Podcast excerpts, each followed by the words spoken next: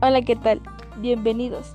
Estamos una vez más en su podcast, en el cual tratamos temas importantes de una manera muy general para nuestra audiencia. Espero y les guste. Y bueno, comencemos.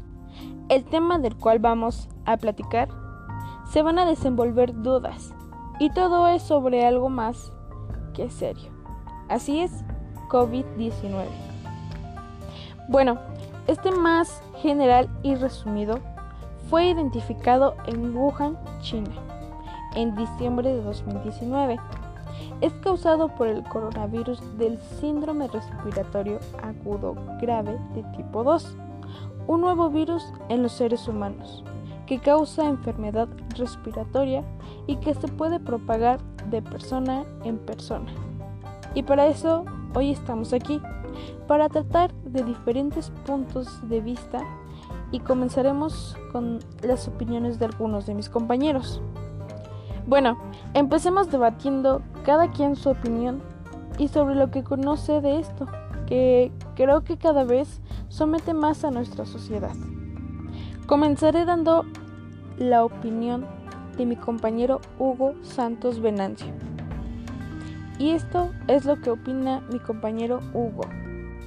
Bueno, yo lo que sé es que esta enfermedad se podría decir desde hace mucho tiempo existió. O sea que no es algo nuevo.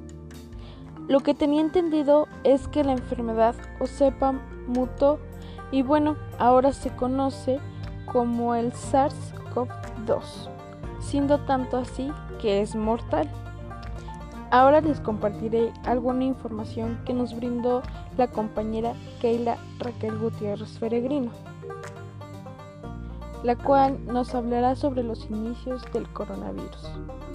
Para iniciar, ¿qué es el coronavirus? El coronavirus es un grupo de virus que causan enfermedades que van desde el resfriado común hasta enfermedades más graves como neumonía síndrome respiratorio de Oriente Medio, en sus siglas MERS, y síndrome respiratorio grave, en sus siglas SARS. Cabe destacar que la cepa de coronavirus 2019 no se conocía previamente. El 31 de diciembre de 2019, la Organización Mundial de la Salud recibió reportes de presencia de neumonía de origen desconocido en la ciudad de Wuhan, en China. Rápidamente, a principios de enero, las autoridades de este país identificaron la causa como una nueva cepa de coronavirus. La enfermedad ha ido expandiéndose rápidamente hacia otros continentes como Asia, Europa y América. En cuanto a su comienzo, todavía no se ha confirmado el posible origen del COVID-19. A mi punto de vista, yo creo que la pandemia ha sido un gran reto para todos en la Tierra. Para la mayoría fue un reto a superar. Tener que sobrellevar muchas cosas como depresión, pérdidas de seres queridos, pérdidas de trabajos, desastres naturales y entre muchos otros más. Espero que aprendamos los humanos después de todo lo sucedido, que nos haga entrar en razón y valorar la vida que tenemos. Ahora, nuestra compañera Ana Paula Ugalde Méndez nos compartirá un poco más de información sobre el COVID-19. Y esto es lo que nos brinda nuestra compañera Paola. ¿Cómo está representado el COVID-19 en la literatura? Y su importancia en las noticias e información en Internet. Bueno, en la literatura, la pandemia producida por el COVID-19 está organizando enormes estragos a nivel global. Las nuevas tecnologías hacen que la información no construida se reproduce de manera descontrolada. Por eso es importante que la población reciba información basada en la eficiencia científica en la literatura.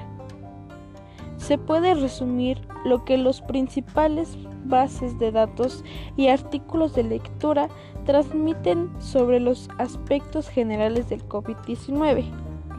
Como claves de palabras son información y evidencia científica sobre la pandemia de COVID-19. Los coronavirus son importantes patógenos humanos y animales a finales de 2019 se identifica un nuevo coronavirus como la causa de un grupo de casos de neumonía en Wuhan, una ciudad de la provincia china en Hubei.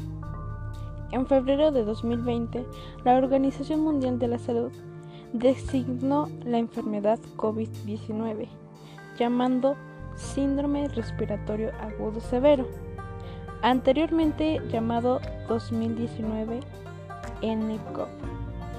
La educación del genoma completo y el análisis filogenético indicaron que el coronavirus que causa el coronavirus COVID-19 es el mismo que el subgénero del virus SARS, SARS.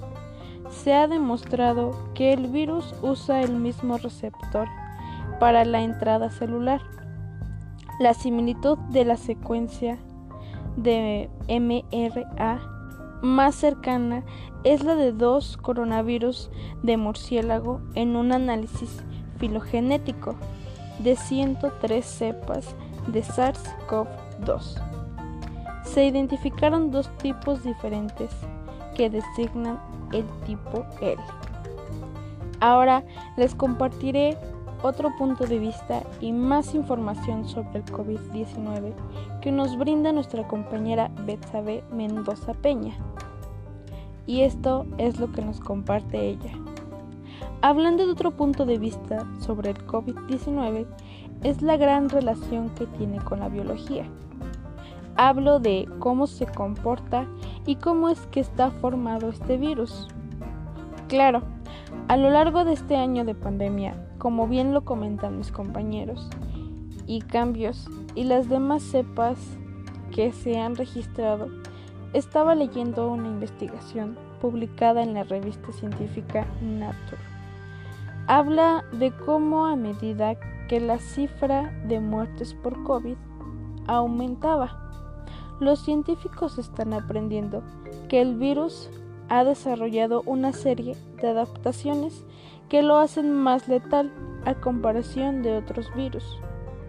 Dentro de la biología, habla que el SARS-CoV-2 puede atacar fácilmente las células humanas en múltiples puntos, siendo los pulmones y la garganta su objetivo principal. Una vez dentro del cuerpo, el virus hace un arsenal diverso de moléculas muy peligrosas por ejemplo, la fuerza de este coronavirus destaca en sus genomas con 30.000 bases genéticas. Los coronavirus tienen los genomas más grandes de todos los virus ARN. Tan solo imaginemos es tres veces mayor que los del virus del VIH y hepatitis C. También algo que creo que es bueno hablar es de cómo se comporta el virus en el cuerpo. Y pues creo que al comienzo de esta pandemia la subestimamos y hasta la fecha hay quien duda de la credibilidad de esta. Pero creo que es más claro con la cifra de muertes y hospitalizados que han dado a conocer. Y ahora sabemos que no es una simple afección respiratoria y la mayoría pensaba que solo afectaba a los pulmones, pero hoy en día sabemos que ataca corazón, vasos sanguíneos, los riñones, intestinos, cerebro, por algunos mencionar. Los síntomas que presentaron los contagiados iban desde una simple fiebre hasta la pérdida de oxígeno, y entonces había que embotarlos aún respirando artificial. Pero ya ahora, después de un año de pandemia, ya hay vacunas. y ya hay una gran población de adultos mayores que forman parte de la población de riesgo. Y pronto volveremos a la nueva normalidad. Bueno, eso es lo que todos esperamos, pero creo que vamos por un buen camino. Y hasta aquí nuestro podcast. Muchas gracias por escucharnos hasta el final. Espero y esta información puntos de vista y opiniones les haya sido de gran utilidad. En nombre del plantel COVAC 12 Tequisquiapan Querétaro y mi equipo de trabajo del grupo 4.7 damos las gracias por habernos escuchado. Muchas gracias y hasta pronto.